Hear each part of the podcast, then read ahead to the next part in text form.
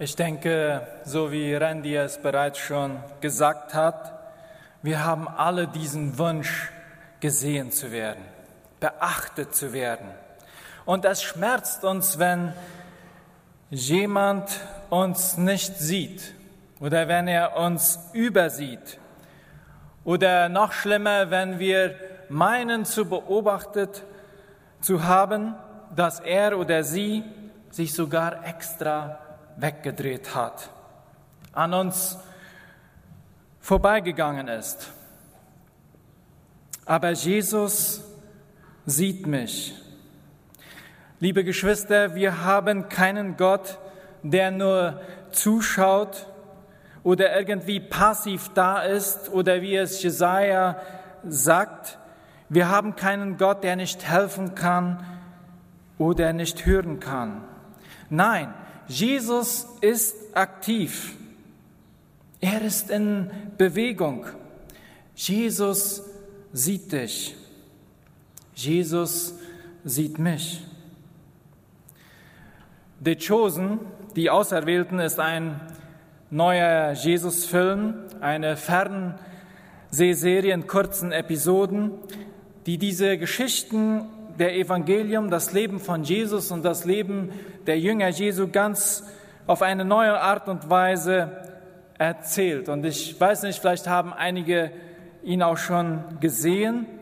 Wir denken darüber nach, vielleicht im nächsten Jahr diese hier in der Gemeinde zu zeigen.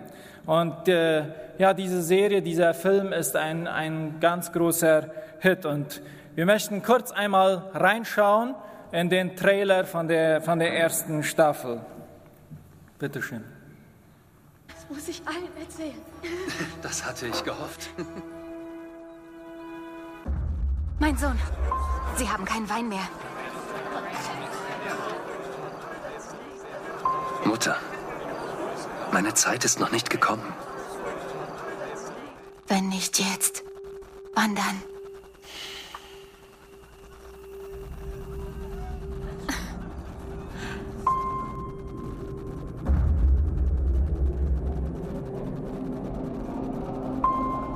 Ich bin bereit, Vater.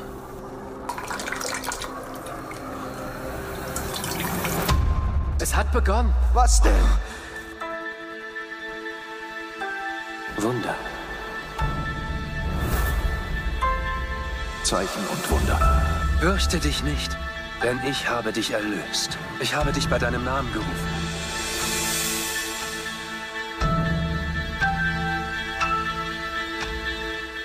Dir ist ein, ein Wunder geschehen, Maria.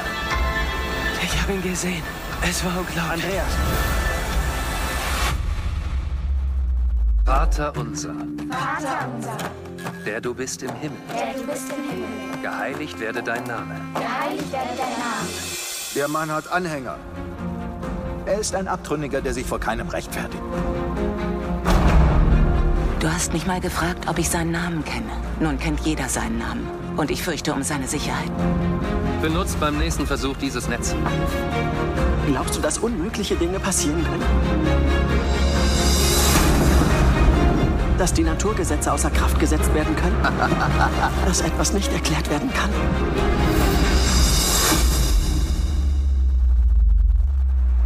Steh auf.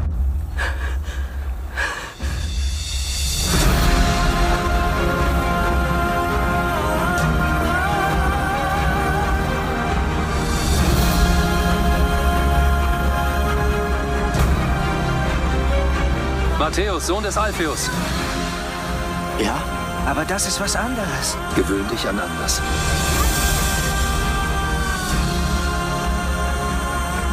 Mein ganzes Leben habe ich mich gefragt, ob ich diesen Tag erleben würde. Komm mit mir, Nikodemus. Und du erlebst noch mehr. Gott liebt diese Welt so sehr, dass er seinen einzigen Sohn gab. Das muss ich allen erzählen. Das hatte ich gehofft. Alles ist jetzt möglich. Siehst du das nicht? Gehen wir. Ich war damals so. Und jetzt bin ich vollkommen anders. Und das, was dazwischen passiert ist, das war er.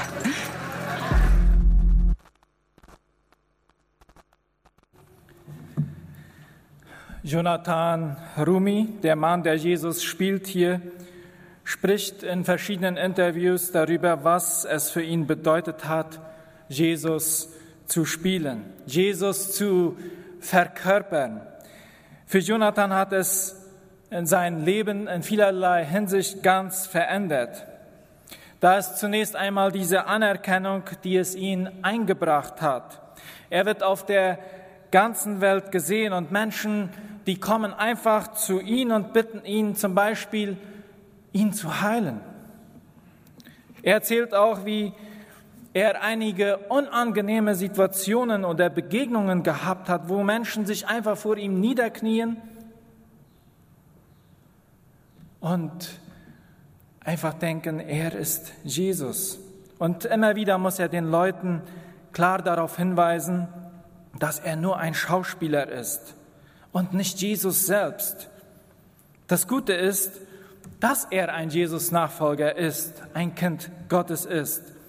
Und diese Tatsache erinnert uns daran, dass Jesus uns in diese Nachfolge ruft. Und Paulus drückt das in 1. Korinther etwa so aus. Er sagt da, ahmt mich nach, wie ich Christus nachahme. Und dieses Wort hier nachahmen ist eigentlich das, was ein wirklicher Schauspieler tut, sich in die Geschichte hineinzuversetzen, sich in diesen Charakter der Geschichte ganz und gar einzutauchen. Und genau das hat Jonathan Rumi getan.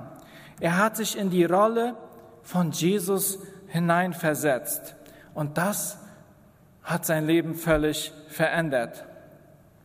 Zum einen kam bei uns, kam bei ihm ein tiefes Gefühl der Dankbarkeit auf, dass er gerufen wurde, dass er berufen wurde, Jesus zu spielen. Zum anderen empfand er aber auch sehr viel Druck. Er wollte die Leute nicht enttäuschen. Er wollte sie nicht hängen lassen. Und gewissermaßen fühlen wir uns als Jesus-Nachfolger wahrscheinlich alle so. Diese unglaubliche Dankbarkeit, dass Jesus mit uns geht, dass Jesus uns einlädt, mit ihm zusammen zu gehen. Und dass Jesus nicht nur irgendein statischer oder theologischer Glaube oder eine Lebensregel ist, der wir versuchen irgendwie gerecht zu werden, sondern eine Gegenwart, eine Person, die uns in eine Beziehung in eine Beziehung einlädt, in ein Gehen, in eine Bewegung auf diesem Weg der Nachfolge. Welches ist unsere Berufung? Nach Markus 3:14 ist es einzig und allein nur bei Jesus zu sein, mit ihm zu gehen, Jesus nachzufolgen. Das heißt, es geht einzig und allein um diese Jesus-Beziehung. Aber da ist auch unglaublicher Druck, dem wir gerecht werden wollen. Wir wollen Menschen nicht enttäuschen. Wir wollen uns nicht als Jesus-Nachfolger outen oder ausgeben und Jesus nicht gerecht werden, als Versager dastehen. Ja, Jonathan Rumi erzählt, wie er als Elfjähriger ein Kreuz gebastelt hat und sich an dieses Kreuz gehängt hat oder gestellt hat und diesen Wunsch verspürt hat, Jesus, ich will dich kennenlernen. In dieser Filmserie geht es genau darum, Jesus wieder auf einer ganz neuen Art und Weise kennenzulernen. Neulich in einem Kursus mit Thomas Harry hat er uns mit hineingenommen in die Kultur der damaligen Zeit. Und die Juden, die hatten ein Schulsystem, das aus fünf Stufen bestand. Und es war sehr mündlich ausgerichtet und es ging darum, die Schrift auswendig zu lernen. Das höchste Ziel, die fünfte Stufe aber, war ein Nachfolger eines Rabbis zu werden. Man musste sich dazu bewerben, bewerben, aber nur einer von tausend schaffte es. Und ausschlaggebend für den Rabbi war festzustellen, ob dieser Antragsteller tatsächlich sein Jünger werden konnte. Das heißt, ob er so werden konnte wie er, ihm gleich werden, ihn nachahmen. Falls er da Bedenken hatte, dann sagte er zu ihm, geh in das Haus deines Vaters ja, und lerne seinen Beruf und bekomme Kinder und unterweise deine Kinder, damit vielleicht eines Tages eines von deinen Kindern einem Rabbi folgen könnte. Wenn er aber angenommen wurde vom Rabbi, dann sagte er, sagte dieser zu ihm folgendes: Folge mir nach. Eine unglaublich große Ehre. Er lernte sein Joch kennen, das Joch des Rabbis, und übernimmt es für sein eigenes Leben. Das heißt, das Schriftverständnis des Rabbis und seine Art und Weise zu leben. Und so wurde er zu seinem Jünger, der ihm half, dieses Joch zu multiplizieren. Im Verhalten dieser Jünger konnte man erkennen, zu welchem Rabbi sie angehörten. Ja, zum Beispiel, wie ihre Tonlage war, ja, oder ihre Art zu gehen, oder wie sie ihre Hände bewegten, welches ihre Gewohnheiten waren und so weiter. So Jesus wird langsam zu einem anerkannten Rabbi unter dem Volk. Wie es dazu kommt, darauf werde ich heute nicht eingehen.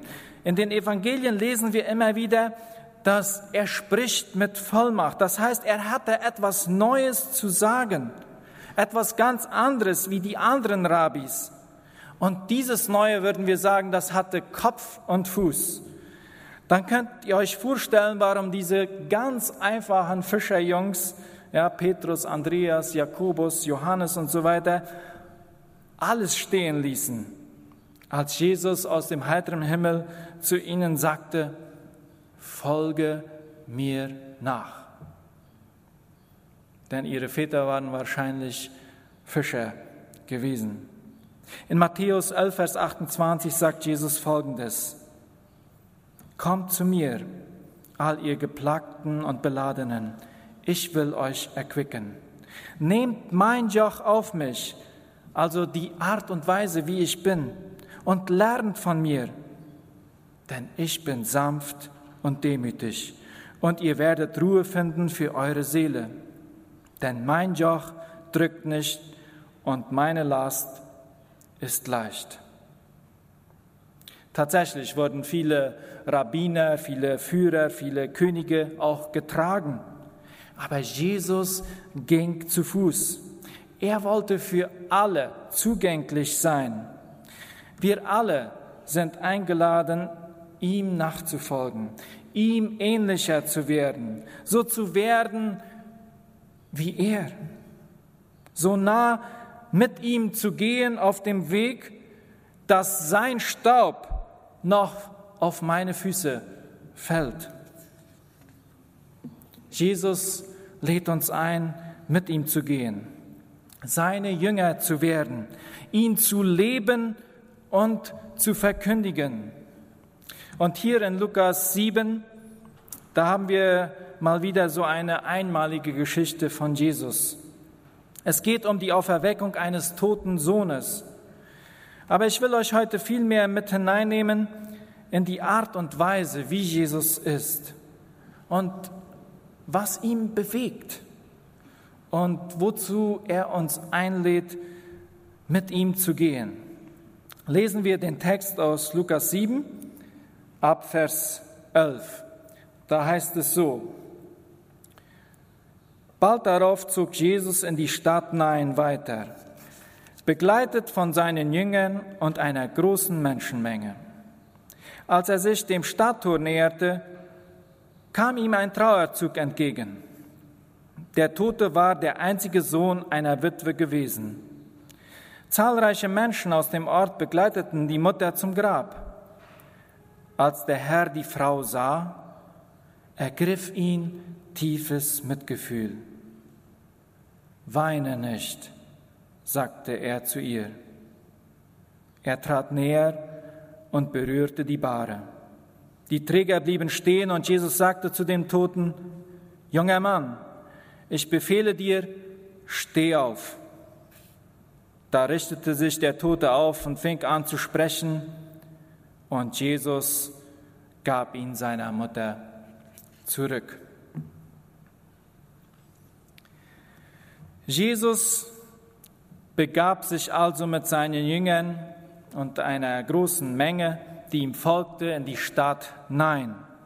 Und dieser Stadtname bedeutet schön und anscheinend äh, hat man eine wunderbare Aussicht von dieser Stadt. Aber es war keine bedeutende Stadt. Es war also eine kleine Stadt und Jesus war mit seinen Jüngern auf der Durchreise. Und als sie sich dann diesem Stadttor nähern, da sieht er diese Prozession, diesen Leichenzug, eine, eine große Menschenmenge. Und das wirklich Interessante daran ist, dass Jesus die Witwe sieht. Und traditionsgemäß hat die Witwe wohl diesen leichten Zug angeführt. Die Witwe geht zuerst und dann wird die offene Bahre mit der Leiche getragen. Diese Witwe hatte ihren einzigen Sohn verloren. Und dieses Detail ist wichtig, denn in der damaligen Kultur war eine Witwe ohne Kinder allein und schutzbedürftig. Und das Alte Testament stellt Witwen und Waisen als die hilflosesten Menschen dar und verwendet das Bild der Trauer über den Tod eines einzigen Sohnes als Zeichen einer sehr, sehr schmerzhaften Erfahrung, Verlustes. Aber Jesus sieht nicht zuerst den jungen Mann oder die große Menschenmenge.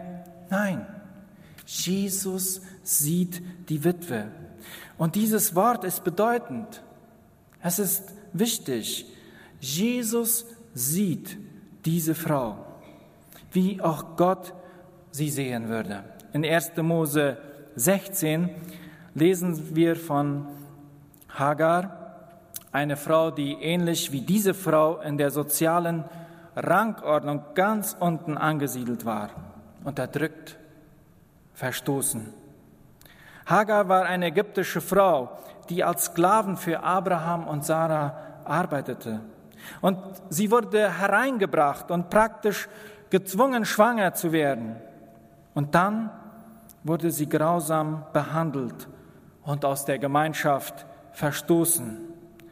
Also flieht sie und sitzt einsam und verlassen in der Wüste. Sie ist am Ende. Und sie schreit aus da in dieser Wüste ganz allein, wir werden sterben. Und dann heißt es da, dass der Herr zu ihr kommt und sagt, ich sehe dich, du bedeutest mir etwas ich habe eine Zukunft für dich. Und er sagt zu ihr, sie solle zurück zum Volk Gottes gehen, zurück in die Gemeinschaft gehen. Und als Hagar dann zurückkehrt, sagt sie, ich habe Gott gesehen. Und sie fragen, die Leute fragen, wer ist dieser Gott? Wer ist dieser Gott, den du gesehen hast? Und sie sagt, ich habe den Gott gesehen, der mich sieht eines der schönsten Namen in der Heiligen Schrift. Ich habe den gesehen, der mich sieht. Liebe Geschwister, liebe Zuhörer, wo auch immer du dich jetzt in deinem Leben befindest, egal wie die Umstände sind, egal wie düster es bei dir aussieht, vielleicht führst du auch eine Prozession an eine Trauerprozession, weil du einen lieben Menschen verloren hast. Vielleicht ist es auch der Tod eines Traumes. Vielleicht hast du dich selbst aufgegeben. Vielleicht der Tod einer Beziehung. Oder deine Ehe steht vor dem Abgrund. Vielleicht ist es Sünde, die dich plagt. Oder du kannst nicht vergeben. Vielleicht ist es Einsamkeit, Bitterkeit oder auch eine Krankheit. Du sollst wissen, sei gewiss, dass Jesus nicht an dir vorbeigeht. Er bleibt stehen. So ist Jesus nun einmal. Jesus bleibt bei dir stehen und sieht dich. Du bist nicht allein. Du bist nicht allein. Jesus sieht dich. Er hat dich gesehen. Jesus, Jesu Herz öffnet sich und er sagt dieser Witwe, weine nicht. Und die Idee, nicht zu weinen, bedeutet nicht, dass sie nicht mehr trauern soll, sondern dass Jesus etwas anderes im Sinn hat. Jesus hat etwas ganz anderes im Sinn. Er möchte uns einladen, uns mit ihm auf dem Weg zu machen, die schwierigen Dinge in unserem Leben aus seiner Perspektive zu sehen und zu gestalten, uns mehr und mehr von seiner Lebensart bewegen zu lassen. Daniele Strickland spricht von einer Jesus-Bewegung oder Impuls, vom Fatalismus zur Sympathie, dann zur Empathie bis hin zu einem tiefen und leidenschaftlichen Mitgefühl. Leider sind wir stark von einer fatalistischen Lebenshaltung geprägt, auch unter uns Christen. Und eines der schlimmsten Beispiele für Fatalismus ist vielleicht dieses Kastensystem in Indien, wo die Menschen in ihrem sozioökonomischen System und in ihrem Wertesystem feststecken. Und das ist einfach ihr Schicksal. Alfred Neufeld hat in seiner Doktorarbeit über den Fatalismus in der paraguayischen Kultur geschrieben. Zum Beispiel Armut und Reichtum wird in den meisten Fällen als schicksalhaft und fremdbestimmt empfunden. Und so kommt es dann auch, dass der Reichmannssohn, also el hijo de papa, zwar korrupt und unverschämt ist, aber trotzdem als Held gefeiert wird, während der Arme ins Militär rekrutiert wird. Fatalismus ist, wenn ich nicht selbst die Verantwortung übernehme für mein Verhalten, sondern el diablo me hizo pecar. Oder vielleicht auch diese Haltung, nun Gott wird es geschehen lassen, wenn er es will. Diese Haltung führt zu einer geistlichen Passivität.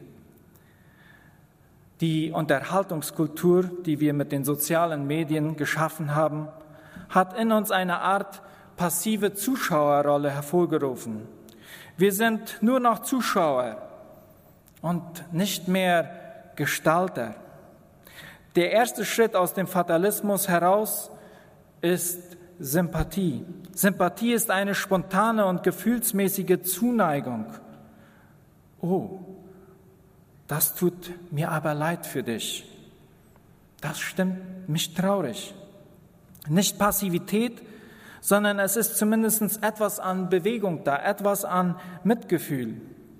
Aber um den Kreislauf des Todes, des Fatalismus zu durchbrechen, müssen wir nicht nur Sympathie haben, sondern darüber hinaus zur Empathie uns bewegen. So wie es in 1. Korinther 12, Vers 26 heißt.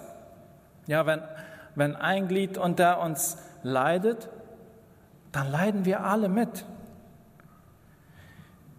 Ich kann mich in deine Lage hineinversetzen. Und ich fühle und, und empfinde selbst auch diese Last, diese Traurigkeit.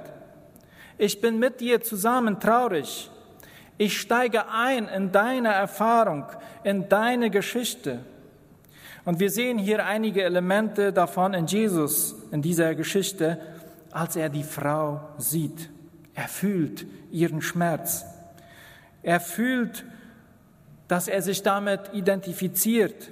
Er fühlt, was es für diese Witwen, für diese Witwe bedeuten könnte, für, für ihre Zukunft, für ihre Möglichkeiten, für ihren Mangel an Versorgung. Er fühlt ihre Traurigkeit und diese schreckliche Tragödie. Aber das ist noch nicht genug. Jesus geht darüber hinaus. Und ich denke, das ist eines der schönsten Dinge an Jesus, dass er nicht nur Sympathie ausstrahlt, er ist auch nicht nur einfühlsam, sondern er hatte Mitleid. Und in Spanisch oder auch in Englisch äh, wird das Wort Compassion oder Compassion gebraucht und das gefällt mir viel besser. In einigen deutschen Übersetzungen heißt es, es jammerte ihn. Da ergriff ihn tiefes Mitgefühl. Er wurde innerlich bewegt oder er empfand großes Mitleid. Das originale griechische Wort, das kann man fast nicht sagen, aber ist splagchnizomai. Also dieses leidenschaftliche Empfinden von Mitleid und Mitgefühl. Und im Griechischen steckt da auch dieses Wort Eingeweide da drinnen. Also es dreht sich bei ihm innerlich einfach alles um. Was bedeutet das? Jesu Mitleid, Jesus Splagchnizomai, verändert die Richtung. Und ich werde das mal versuchen, an einem Beispiel zu erklären, das vielleicht nicht einer Predigt würdig ist. Ich weiß nicht, ob euch das inzwischen auch mal so geht. Auf Englisch sagt man, when you got to go, you got to go straight to the bathroom. Wenn du gehen musst, dann musst du. Dann musst du gehen, aber sofort und direkt auf die Toilette. Ja, und sage und schreibe, das passierte mir auf unserer letzten Deutschlandreise. Wir waren auf dem Weg nach Frankfurt, wir hatten eine Riesenpizza gegessen und auf dem Weg zum Auto verspürte ich etwas Leises in mir. Und äh, wir waren gerade losgefahren und dann merkte ich, dieses wird nicht äh, lange so gehen. Und ich fing an zu schwitzen und meine Mitfahrer fingen an, mit mir gemeinsam zu schwitzen und alle suchten nach einem Vanjo in der nächstschnellsten Gegend. Äh, wenn du gehen musst, dann musst du gehen. Das ist das Gefühl, das Jesus hier hatte. Wenn du gehen musst, dann musst du gehen. Ich kann nicht einfach passiv dastehen. Ich muss etwas tun. Ich muss jetzt eingreifen. Jesus ist zutiefst gerührt und er tritt an, um diesen Prozessionszug des Todes aufzuhalten. Und einige von uns würden vielleicht sagen, das ist nicht respektvoll. Aber Jesus unterbricht diesen Todesmarsch. Er berührt den Sarg oder die Tragbare und damit macht er sich nach den damaligen jüdischen Gesetzen sofort unrein. Aber bei Jesus ist das genau umgekehrt. Die Dinge, die Jesus berührt, die werden rein. Das ist die Macht, die Jesus hat. Das ist es, was Mitgefühl bewirken kann. Er hat keine Angst, unrein zu werden, denn das Mitgefühl, die Liebe Gottes schafft Veränderung, schafft Erneuerung, schafft dieses neue Leben. Und übrigens, das gleiche Wort braucht Jesus immer wieder, als er große Not und die große Not der vielen Menschen und die, die vielen verlorenen Menschen um sich herum sieht. Und genau darum ist er nicht passiv geblieben, sondern ist aus Liebe zu uns den Weg des Kreuzes gegangen. Er hat deinen und meinen Todesmarsch unterbrochen, damit wir nicht sterben brauchen, sondern leben dürfen. Und das ist es, was es bedeutet, innerlich bewegt zu werden und einzugreifen. Wir dagegen neigen dazu, zuzuschauen, anstatt mitzumachen, einzugreifen und mitzuhelfen. Nein, ich bin da raus, das, das, das ist zu, zu hart für mich. Aber Jesu Kraft, diese Kraft der Auferstehung ist in uns. Gottes Geist erfüllt uns, um die Prozessionen des Todes in unserem eigenen Leben, in unseren Beziehungen, ja hier in unserer Gemeinde und in unserer Gesellschaft aufzuhalten. Wir sind keine Menschen, die Angst davor haben müssen und wir sind keine Menschen, die dem Tod das letzte Wort überlassen müssen. Und ich spreche hier von Tod im figurativen Sinn. Wir sind Kinder der Auferstehung. Wir sind Menschen, die sich den Prozessionen des Todes in den Weg stellen. Und das ist es, wozu Jesus uns einlädt, mit ihm zu gehen, ihm nachzufolgen, Jesus zu leben und zu verkündigen. Liebe Geschwister, Jesus sieht dich. Jesus geht nicht an dir vorbei.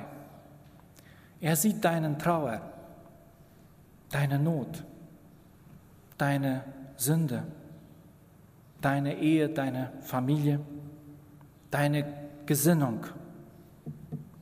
Aber genau da möchte er dich begegnen, möchte er dich abholen, möchte er deinen Todesmarsch unterbrechen und in dein Leben und in deine Geschichte Barmherzigkeit, Gnade, Vergebung und Wiederherstellung, ja neues Leben und Hoffnung hineinsprechen.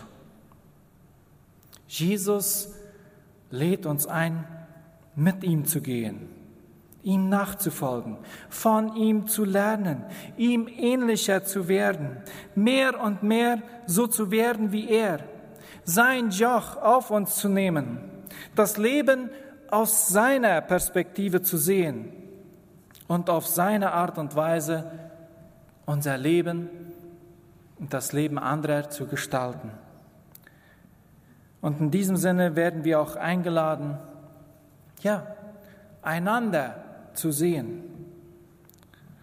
aufeinander Acht zu geben, nicht passiv dazusitzen, sondern von seiner Liebe und von seiner Kraft und von seinem leidenschaftliches, leidenschaftlichen Mitgefühl bewegt zu werden, den Todesmarsch zu stoppen, einzugreifen, zu trösten, Lasten gemeinsam zu tragen, zu begleiten, Vergebung auszusprechen, Worte der Ermutigung und des Lebens auszusprechen, einander zu segnen und liebe Menschen um uns herum, die verloren sind, zu Jesus zu führen.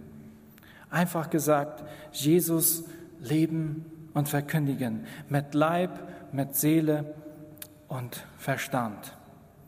Möge Gott uns darin gnädig sein. Lasst uns beten.